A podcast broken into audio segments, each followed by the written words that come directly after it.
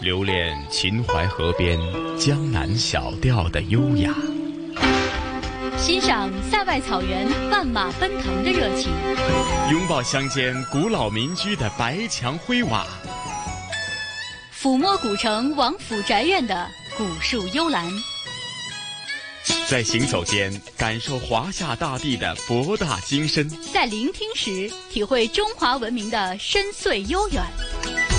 这里是魅力中国。收音机旁以及国际互联网上的所有的海内外的听众朋友们，大家好！欢迎大家准时收听由中央人民广播电台和香港电台普通话台联合为大家制作的《魅力中国》。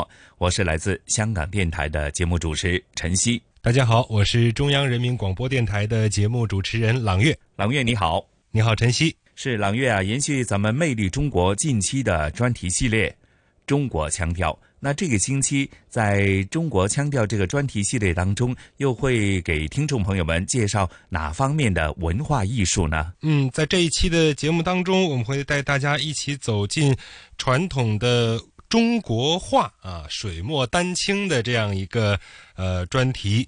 呃，在第一个部分呢，我们会带大家首先走进中国传统。这个国画的三大画科，也可以说是国画传统的三大门类，就分别是花鸟画、山水画和人物画这样三个类别的内容。我们先说花鸟吧。花鸟画呢，其实是我们说它画的是花鸟，包括花鸟、鱼虫啊，以及像蔬菜、水果、花卉等等这些，呃，就是一般的植物。动物等等的这一些的内容呈现在这个画面上，呃，其实，在花鸟画在画面造型的过程中，呃，它的一个主要的思想，它是重视形似而不拘泥于形似啊，就是它会更加的用更大的篇幅和更大的精力去追求这个画的神似。比方说，我画一个呃花儿，画一个鸟，画会更侧重于去表现它的神态的内容，而不是说，呃，我画一个鸟就看着哦，这个确实是这样一个鸟，它就是这几根羽毛就是几根羽毛，什么颜色就是什么颜色。那个其实并不是我们国画花鸟画当中更加追求的东西。而且其实呢，花鸟画也是就是国画，我们也叫它文人画嘛。呃，他们一般来讲，从历史上讲，我们的这些画家也很呃愿意在通过自己的画笔来去表达一些这个思想上的、生活上的一些感情啊、一些认识、一些看法等等的这些东西。所以，我们也说，花鸟画不单单是画这些画面上的花鸟鱼虫，它更多的是。借助这些画面上的内容来抒发自己作者本身的思想感情，有的时候也反映了很多社会生活方面的内容。是那朗月啊。说到这个呃抒情或者反映出这个作者的他们的一种呃无论是胸襟还是他们的这个思想呃或者反映呃种种的社会的一种真切的生活的话呢，那我相信呢呃接着下来要介绍的山水画呢是更能体现这个特点是吧？尤其是在呃抒情甚至是。画意的呃这个意境当中，更是令人有有时候会觉得呃怎么去解读，怎么去理解作者这幅山水画呢？嗯，没错，其实我们呃一直以来都有一个说法叫寄情于景嘛，呃山水山水这个山山水水的景色，其实也都是在呃作者在通过这个画面在表达自己的这个情感。啊，其实我们的山水画，一般想他画的都是山川呀、自然景色这些的内容。啊，它其实是最早开始独立的成为一个门类，是在隋唐的时期。啊，包括展子虔的设色山水、王维的水墨山水等等等等。呃，像我们熟悉的这个呃《富春山居图》这种著名的作品，它其实都是属于呃山水画的这样一个门类啊。而且，其实我们说到山水画，我们中国的山水画有一个很大的特点，就是它区别于西方的这些美术作品的一个特点，就是它运用的是散点透视的这样一种透视的方法。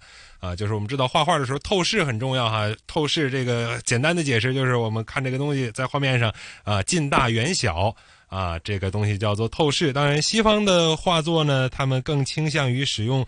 呃，叫焦点透视，就是我站在一个点上看我面前的这些所有的东西，这个在左边，那个在右面，这个近一点，那个远一点，来把它们很具体、很准确的呈现在画面上。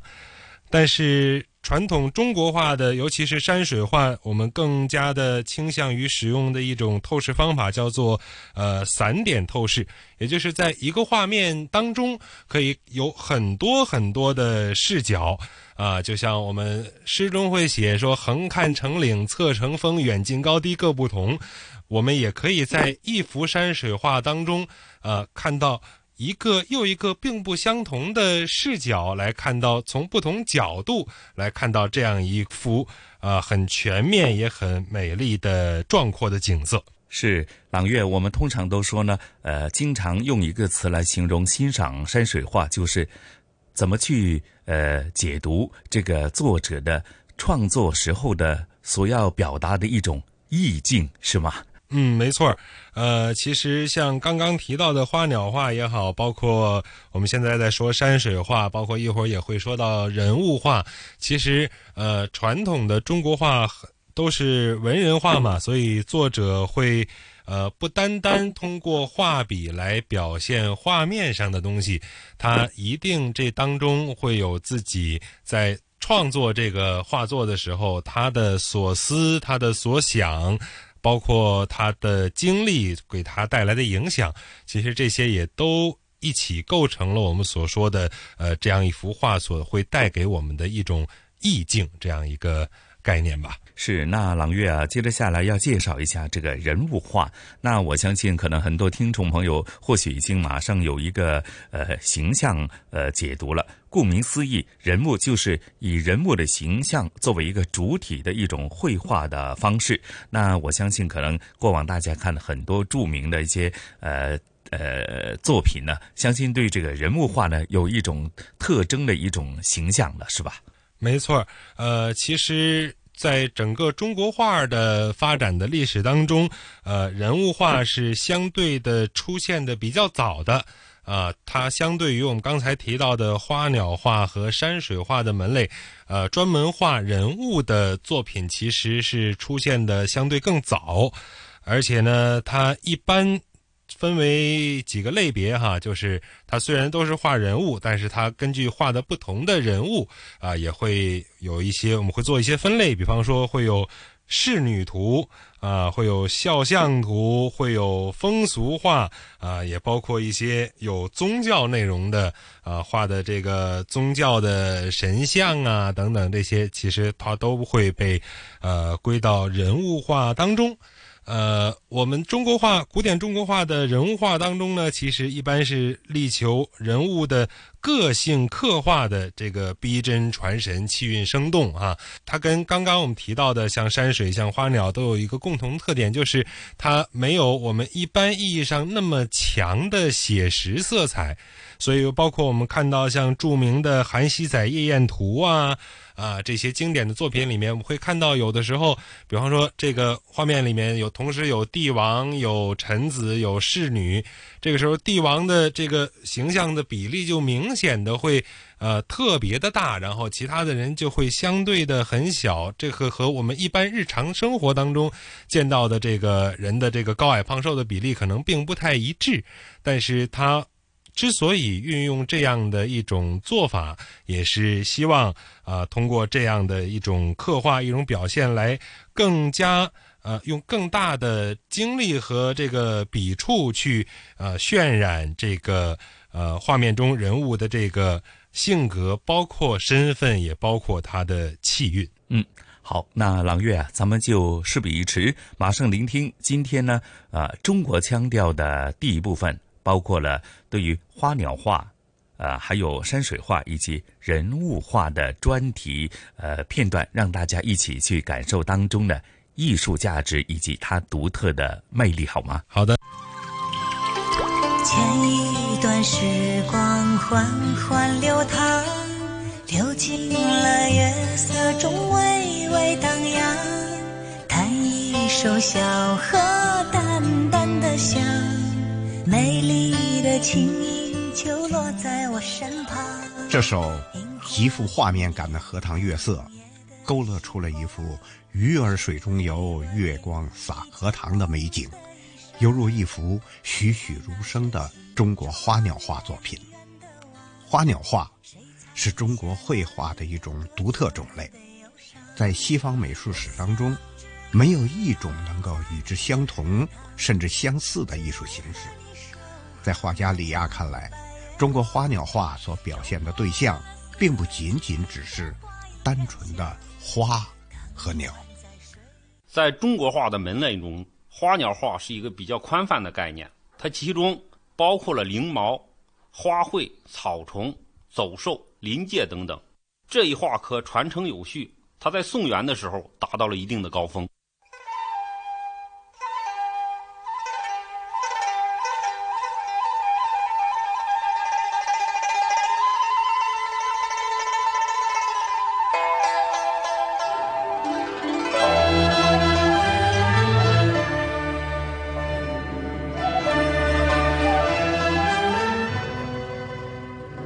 这首《春江花月夜》由晚清时期的姚燮创作，而早在唐朝，有诗人张若虚创作的同名诗篇，更是家喻户晓。鸿雁长飞光不度，鱼龙潜跃水成文。这不仅是对乐曲意境的描述，也可以看作。是对中国花鸟画意境恰到好处的诗意的表达。中国花鸟画在创作手法上强调的是心与神的契合，要求所画的对象传神、会意、情趣盎然，走的是一种浪漫主义与现实主义相结合的道路。花鸟画的立意往往关乎人事，它不是为了单纯。的描绘花鸟草木照抄自然，而是紧紧抓住自然物象与人们的生活遭遇、思想感情的某种联系，通过艺术加工、艺术手段进行隐喻表现。所以呢，花鸟画既要实敷鸟兽花木之名，还要夺造化而宜精神遐想。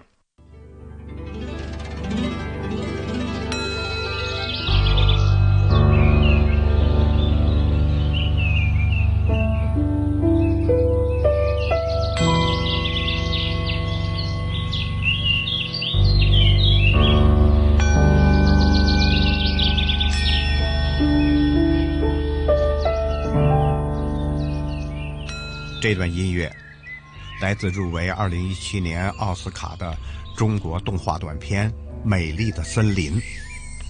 短片震撼了奥斯卡评委，也让业界人士对中西方美术技法与理念的呈现方式再次展开了热烈的讨论。中国画多写意，传达的是自然特性、万物神采，但比如宋代的花鸟画家们。他们作品的栩栩如生程度也完全不输西方的写实派。这个西方绘画，他们讲的是什么呀？他要运用解剖学、光学和几何学。但中国画呢，它就是运用这种哲学的思想来体现，无拘无束的来创作，把我们心里所想的、所表现的直接表现出来。所以说，中国绘画是很高明的。在中国美学中，暗示和隐喻。是书画家们经常运用的表现手法。古人教我们观察万物生意，更教我们在万千草木间种下谜语。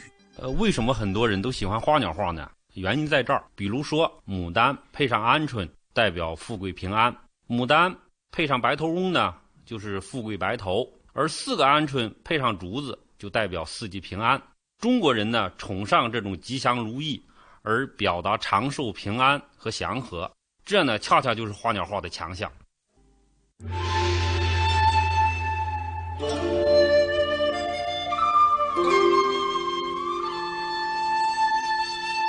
在好莱坞动画片《功夫熊猫》里，层层叠叠的大山，云雾缭绕，气韵生动，就像一幅幅山水画，让人一秒进入到关于古老中国的想象。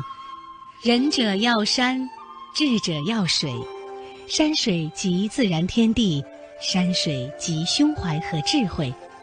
中国山水画的全部秘密，似乎就藏在“山水”二字当中。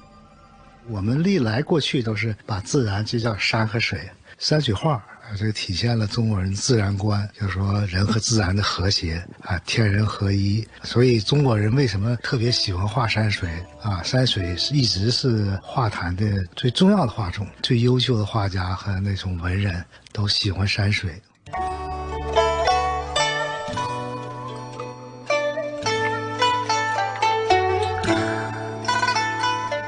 正如中央美术学院教授崔晓东所说，山水画所表达的是画家对自然和天地的感悟，在自由的构图当中，高山森林不再神秘遥远。西方呢，它是叫焦点透视；中国画呢是散点透视。你可以叫山行步步移，山行面面观，可以一边走一边看，看到这个就觉得你真就在这山里头。给人无限的想象力，想到宇宙，想到时空，想到很远很远的地方。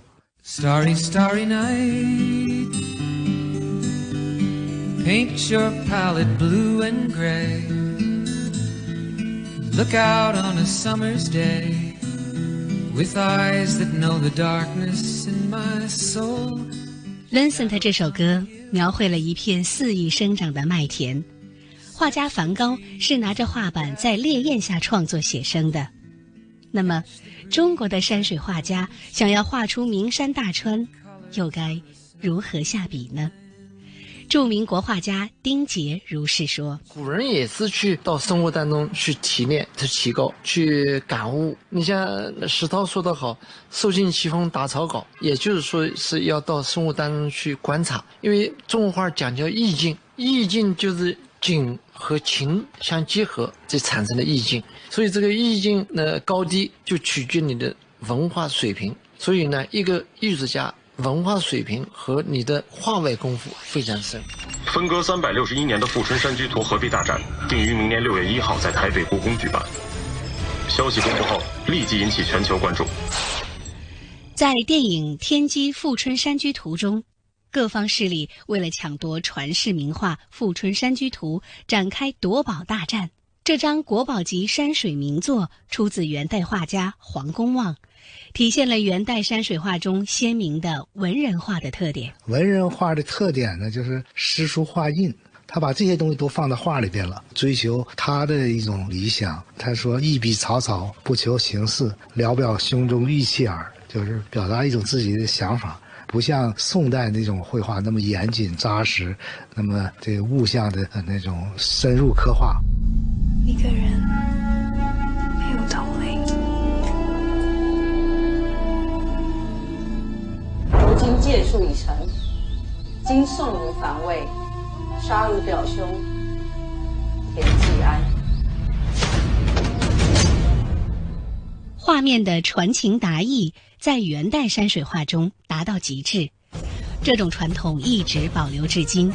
在侯孝贤的电影《刺客聂隐娘》中，山峰层峦叠嶂，似真似幻，开阔如画。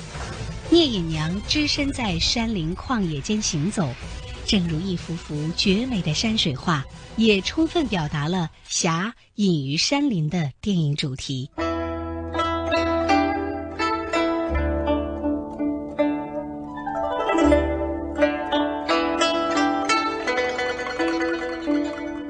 北宋大画家郭熙曾把山水比喻为：春山淡眼如笑，夏山苍翠如滴，秋山明净如妆，冬山惨淡如睡。这恰恰与辛弃疾所写的“我看青山多妩媚，了青山见我应如是”相映成趣。在与自然顾盼之间。艺术家拟人化了山川湖泊，艺术生命也由此与山河大地融为一体。可以说，山水画的传承和生命力，不但存在于艺术形式当中，更存在于人们对山水画精神的领悟中，感悟那种豁达和超脱。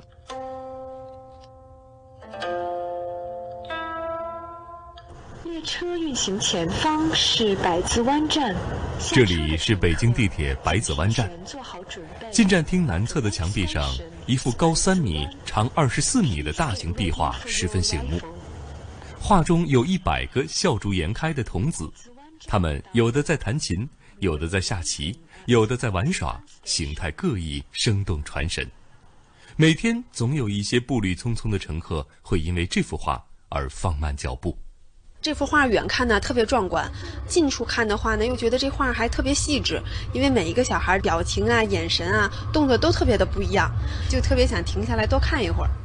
这幅名为《百子图》的画作是由北京画院著名画家季清远、卢平夫妇与他们的学生鲁腾腾合作完成的。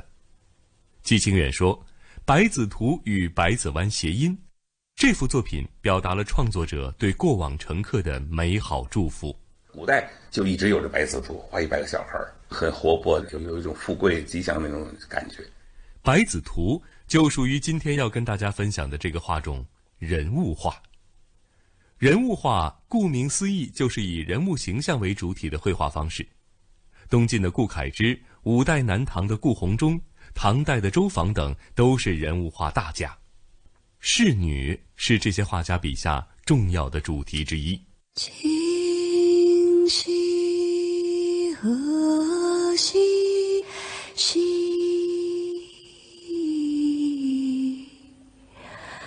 剑舟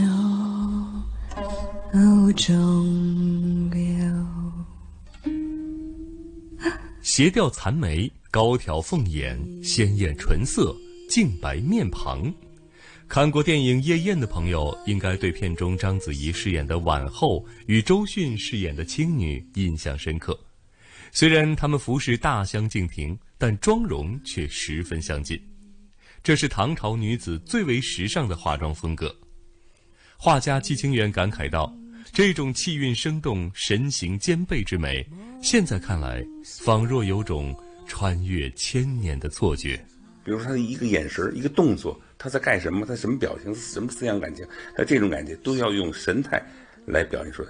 古代的人物画除了具有很高的美学价值和艺术价值，他们还有着记录历史的功能。二零零一年国产电视剧《大唐情史》中，唐太宗李世民接见吐蕃使者陆东赞的片段，唐朝大画家阎立本的传世名作《步辇图》就是记录的这件盛事。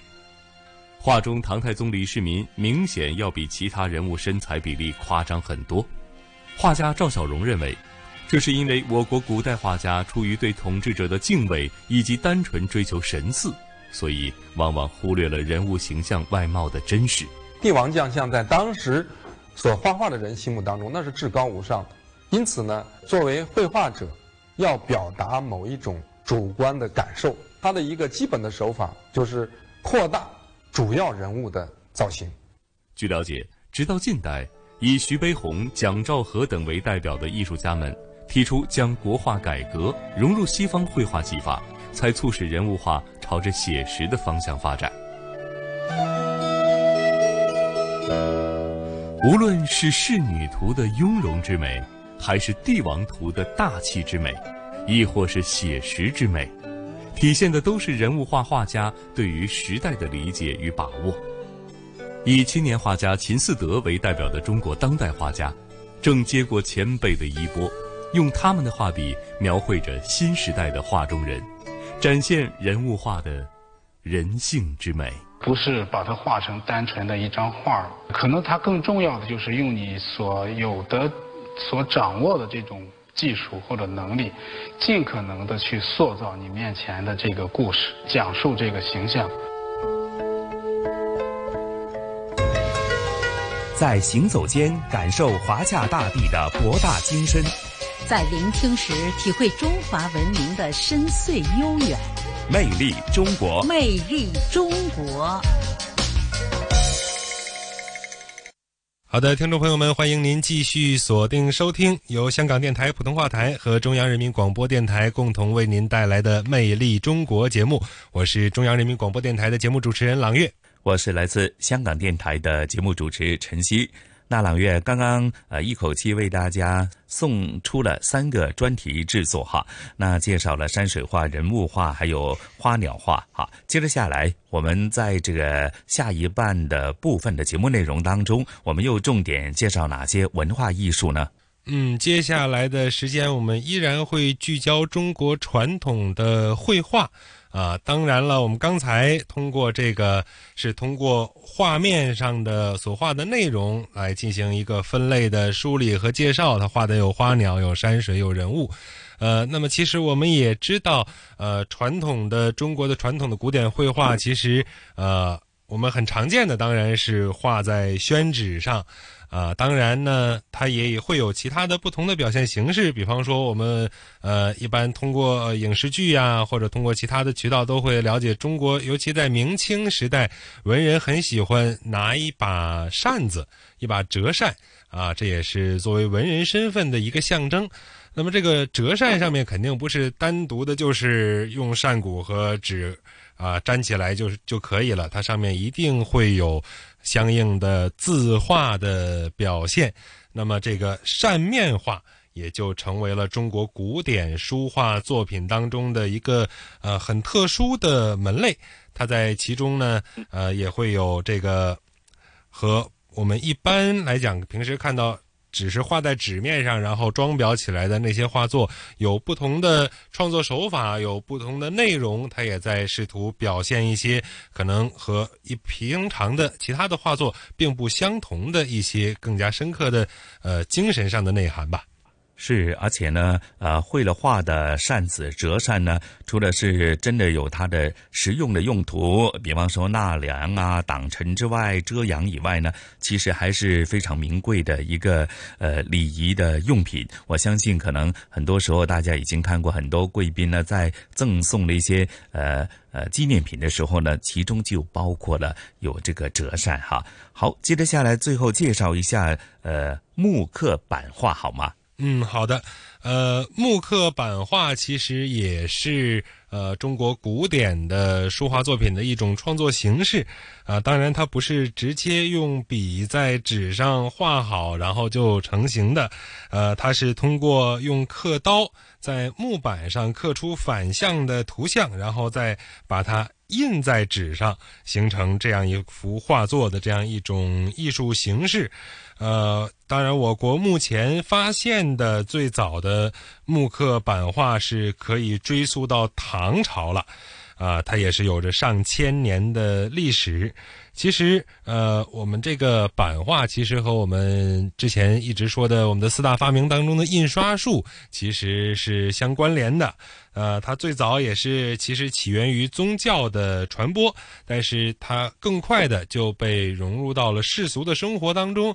像我们很熟悉的，呃，很多在以前啊，有一个传统就是过春节的时候，家家户户要贴年画。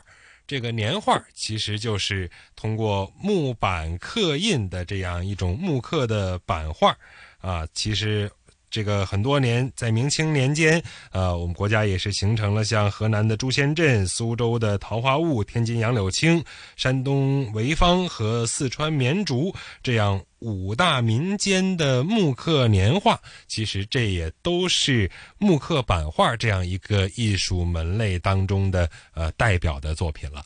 嗯，好，那接着下来，咱们继续聆听的就是来自中国腔调以下的节目内容，是扇面画和木刻版画的专题制作。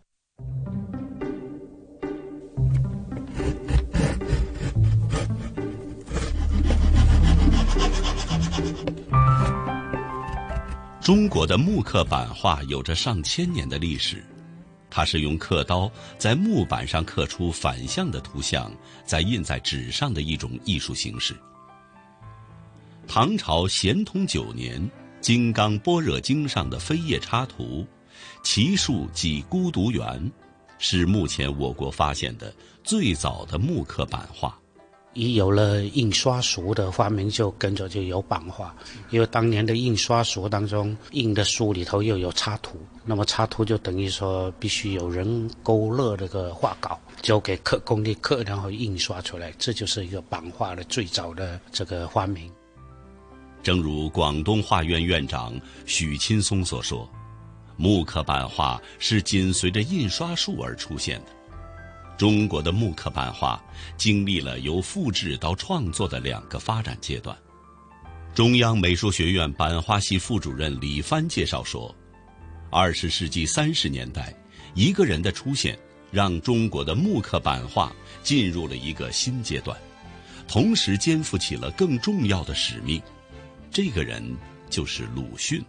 当我们的木刻版画进入了所谓创造性版画的时候，那么就是在。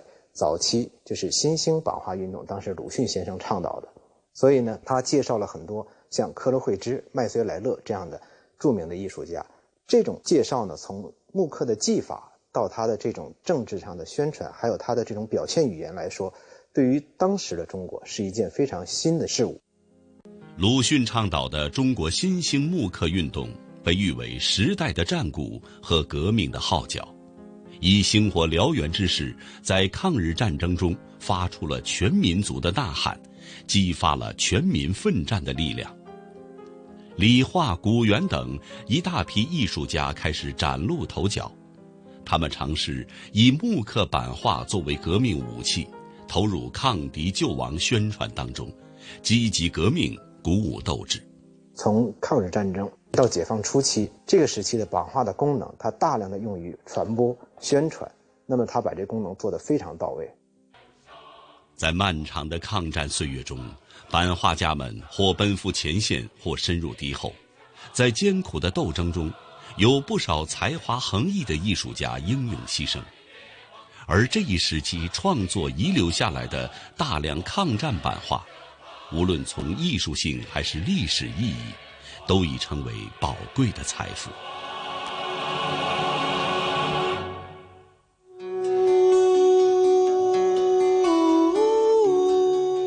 中国木刻版画在历史的长河中留下了独特而不可替代的印记。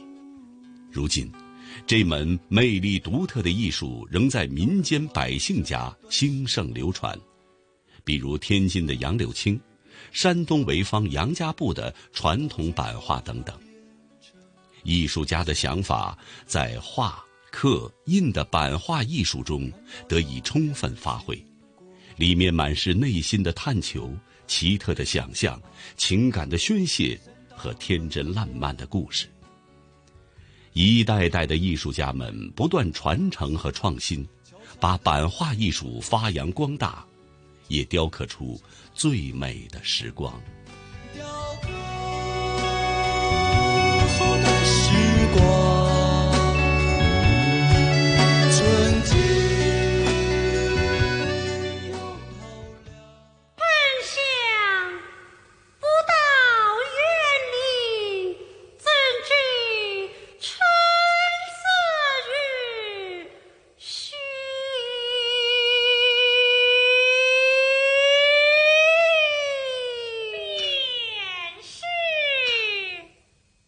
这是昆曲《牡丹亭·游园》的选段。杜丽娘手持一把画有牡丹、梅花的折扇，触景生情，眼波流转；侍女春香则手持一张团扇，显得活泼个性。懂门道的人会发现，这些图案形态各异的扇面，对于戏剧中人物性格的塑造有着非常巧妙的辅助作用。扇面是国画小品的一种形式，也是书画艺术传播的独特的载体，历史悠久。创作于乾隆三年，由画家蒋溥和书法家百谦合作的《竹枝莲花图》，就是诗画合璧的扇面名作。蓬篱隐深翠，苍波照芙蓉。空香倾人心。正气信有宗。百谦用唐朝诗人吴云的这首《游庐山五老峰》，形象地诠释了竹枝莲花图的意境之美。中国历代扇面的内容，并不限于山水、花鸟和人物，还非常讲究合作，尤其诗画同扇的合作，诗中有画，画中有诗，这也是中国文人墨客最擅长的创作手法。而他的创作之难，就在于尺幅的限制。画家盛名。嗯，扇形不如方形或者长条好画一些，因为扇子呢，它的形状呢是两个弧线嘛，出现了四个锐角的这个角度，在这个处理的时候呢，就这个四个角非常难处理，因为特别是我们中国传统的这个视觉习惯，角的尖锐的东西总给人感觉不太舒服，而恰恰这里面在弧线。延伸的那个突然收住有个角，每个角的布局是怎么样，都要有有一种平衡感。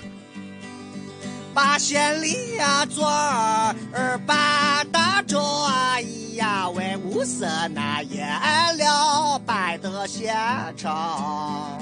扇子放在了桌面上，仔细想不消停，画出北京一座城。哎呦，画在那扇面上，显现了手呢。民谣歌手杨一的这首《画扇面》，诙谐幽默的。描绘了小小扇面的创作过程和藏于其中的丰富的内容，精美精致的特性也让扇面儿成为了一种身份和趣味的象征。男人有男扇，女人有女扇，或佩挂在身，或藏于袖中，或掩嘴微笑，是生活的道具，也有交流的意义。呃，可以说这些文人什么，他很讲究的，他不可能带一卷这手卷到了你面前就你给你打开去吧。他可以扇子本身感觉是自己用的东西嘛，是吧？有同号的时候随意中就可以。中国人很含蓄的嘛，而呢他又有这种交流的欲望，所以拿把扇子很适合各种场合。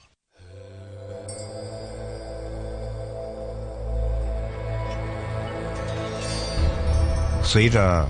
古丝绸之路的开辟，东西方的文化贸易往来频繁，欧洲人从中国学到了做折扇的技术，进而改变为宫廷羽毛扇，还有了其他很多形式的演变。但无论古今中外，这蕴含了丰富文化内涵的精美的扇面，艺术水准与价值都愈发的凸显。收藏家。北京画院王旭，扇子这个东西呢，虽然是一个小物件但是它的这个格调很高。在拍卖市场上，最近这些年，经常能看到名家题字或者是名家画的画的扇面，一扇顶两尺。它是对扇面这种形式的一种肯定，肯定在于它扇面的价值更高。中国画。一向有以尺论价的习惯，扇面画对画家的功力要求更高，这也使一般书画家视若未图，不敢随意染指，咫尺千里，小中见大。这也正是扇面画的精妙、魅力与价值所在。聆听东方神韵。乘船瑰丽宝藏。凉风有信，秋月无边。遗产是活化才是遗产。穿越古今，感悟人文，魅力中国。每个星期天中午十二点，香港电台普通话台，让魅力更美丽。是了，在听过了《魅力中国》有关于呃山水画、国画、呃人物画，甚至第二部分介绍的扇面画和木刻版画之后呢，回来继续是由中央人民广播电台和香港电台普通话台联合为大家制作的。魅力中国，好，在听过了魅力中国的专题之后，接着下来就是香港故事的主题内容。那朗月啊，今天呢，同事雨波和嘉宾主持，来自中国旅游出版社的副总编辑一哥陈一年呢，将会和大家介绍的，就是呃非常著名的蓝屋建筑群的活化的这个呃工程。那其中呢，呃，蓝屋建筑群的留屋留人的这种活化概念呢，是令到呢，呃，联合国教科文组织呢，在亚太地区文化遗产保护奖当中拿到了卓越项目奖，这也是呢。首次呢，有香港的保育历史建筑的项目获得这个殊荣，那也是相当的难得。因为呢，呃，通常我们都说呢，呃，一些历史文化古迹呢，你要保育活化它的话呢，通常都是呃作为一种呃历史的遗迹，甚至是作为纪念的一一种模式去活化，然后呃变成博物馆呐、纪念馆呐。而这个留屋留人的保育活化的概念呢，的确是比较呃创新的，因为。使得原有的居住在里边的居民呢，呃，得以保留，而且呢，也让到这种呃，感受到这种呃原有的一种生活的态度、生活的模式。那这也是呃香港特区政府推出的第二期活化历史建筑伙伴计划当中的项目之一。呃其中主要就由三栋建造于在二十世纪二十到二十呃二十到五十年代的唐楼组成的，分别是蓝屋、黄屋和。成屋所组成的，那呃，甚至活化以后呢，又变成了多功能的一个建筑呃建筑群啊，叫 V 洼蓝屋，那为社区提供居所和多元化的服务。那具体的情况或者保育的过程，它的保育的价值又是如何的呢？那接着下来就聆听咱们这一期的香港故事。各位搭客注意，往中环列车即将到站，请勿超越黄线。传统现代相映成辉，中西文化共冶一炉，东方之珠，动感之都，香港故事。香港故事，欢迎来到香港故事节目时间。节目当中，宇波非常高兴，请来香港中国旅游杂志副总编辑陈一年。一哥，你好，你好，大家好。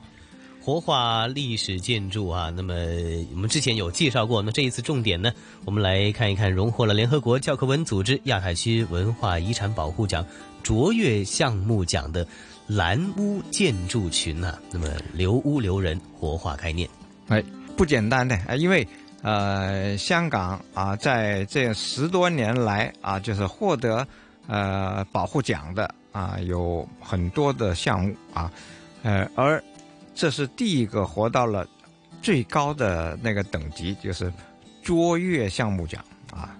呃，蓝屋不它本身呢，在香港啊，在旧香港的的城区里边呢，是很有代表性的啊。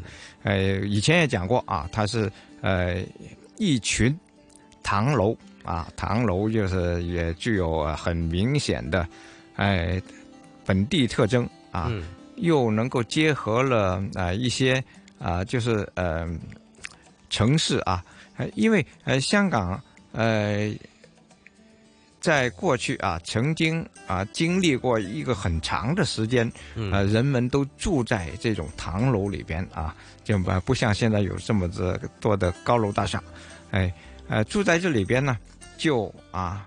衍生了很丰富的文化啊，还有就是令人怀念的一些呃历史啊。而南屋呢是在湾仔啊，在湾仔的石水渠街啊，呃这么一一群的唐楼啊，这个唐楼呢，呃的历史本身就已经是很让人家很怀念的啊，呃，但是因为后来就比较残破了啊。呃，而且因为它的设施啊本身，呃，跟现在人的生活习惯是不一样，嗯，呃，就是说不不不是人人都能适应，所以呢就要进行一种，哎，保育和活化啊，进进行这个维修啊，在这个过程中呢，做了很多的工作，而且很有特色的一种处理。过去有很多的活化项目啊，其实。都会改变了它原建筑的一些呃特点啊，因为呃种种原因啊，不能够完全的保持它原来特点，并且呢，呃最大的一个问题就是进行了活化以后，原来里边的人都改变了啊，就变成了另外一种用途，或者有一些唐楼就变成了呃呃一些商店呐，嗯啊餐馆呐啊就是。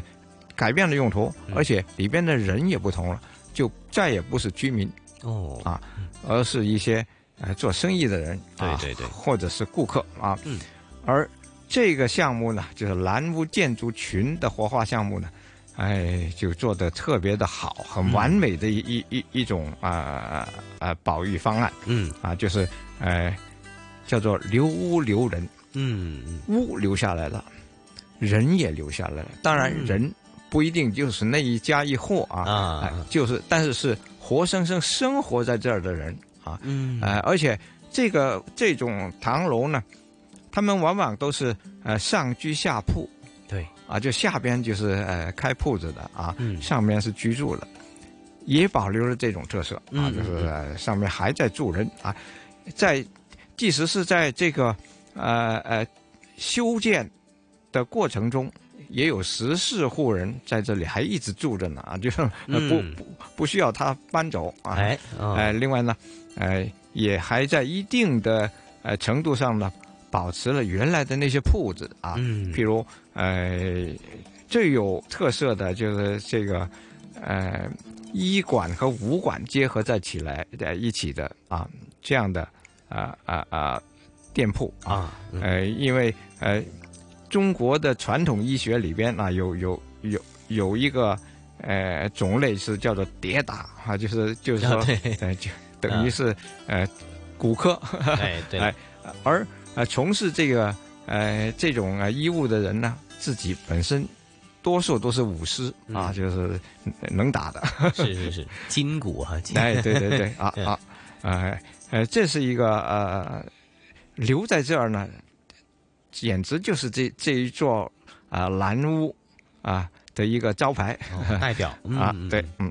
啊，呃，不错的，就是我我我我去了好多次了啊，嗯呃嗯嗯。这它的修复工作呢是在呃一三年开始啊，二零一三年开始，嗯，呃，到了二零一七年完成。啊，嗯，也就在二零一七年，他就得了这个奖啊。啊，呃，得奖的原因呢是啊、评价是挺高的啊。嗯，呃啊，大家听听评委会是怎么怎么评价他的啊？嗯呃，这么说啊，啊，蓝屋是一个成功的城市保育个案，湾仔一带因高速发展啊，有关地段呢就承受了事实上更大的这个房地产的压力啊，也就是很多的房地产商嗯就看着这个地方想把它拆了，嗯，建高楼大厦。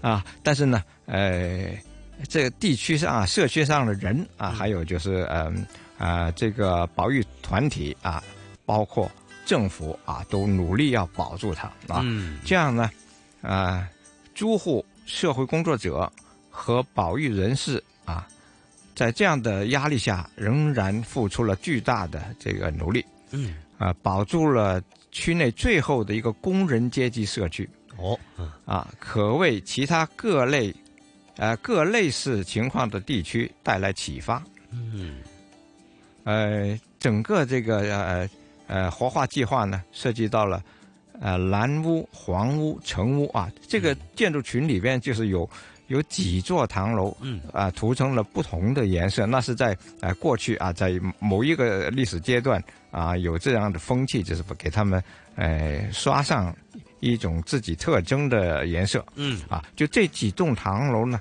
啊，都全部是在呃二十到五十年代建成的啊，嗯呃，以砖石结砖木结构为主，嗯啊，而在这个呃修修理的过程中呢，也保留了它的木楼板啊、木楼梯啊等等啊，就是呃没有把把它的物料改变，嗯，哎、并且还有还有阳台。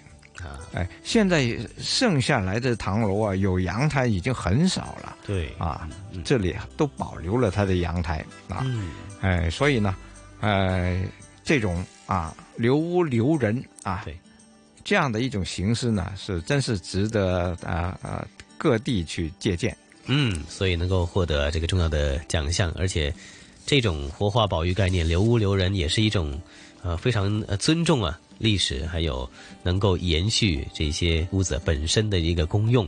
的一个一个一个做法。那么，所以这一次呢，也让大家了解到蓝屋建筑群的活化的概念。有机会的话，可以探访一下位于湾仔市水区街的这个四栋四层高的住宅建筑啊。那么，蓝屋建筑群这集香港故事，谢谢一哥介绍。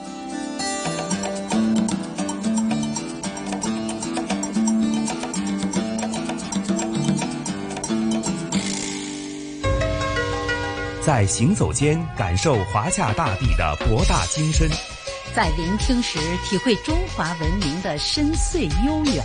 魅力中国，魅力中国。好的，在听过了今天香港故事关于蓝屋建筑群活化保育的具体的介绍之后，这里依然是由香港电台普通话台和中央人民广播电台共同为您带来的《魅力中国》节目。嗯，是朗月啊，在聆听了香港故事之后啊，咱们这一期的《魅力中国》的节目时间很快又得告一个段落了。是的，其实，在刚刚的香港故事当中，我们也是呃深刻的去了解了这个蓝屋建筑群啊，它这个。在留屋留人的这样一个理念下进行呃保育活化的这样一个过程，而且我们也看到，呃，蓝屋建筑群其实最早的建筑可能距今已经有将近一百年的历史了。呃，在这将近一百年的历史当中，它也是经历和见证了这当中的很多很多的故事，也经历了很多很多的呃名人啊，曾经在这里面有生活、有居住、有。啊，包括呃其他的一些活动，这里面也是见证了很深刻的历史的故事。嗯，是。那到这里呢，那朗月和晨曦又得依依不舍的约定听众朋友们呐，下星期同样的《魅力中国》的节目时段呢，不见不散。嗯，下周同一时间我们不见不散，再会了。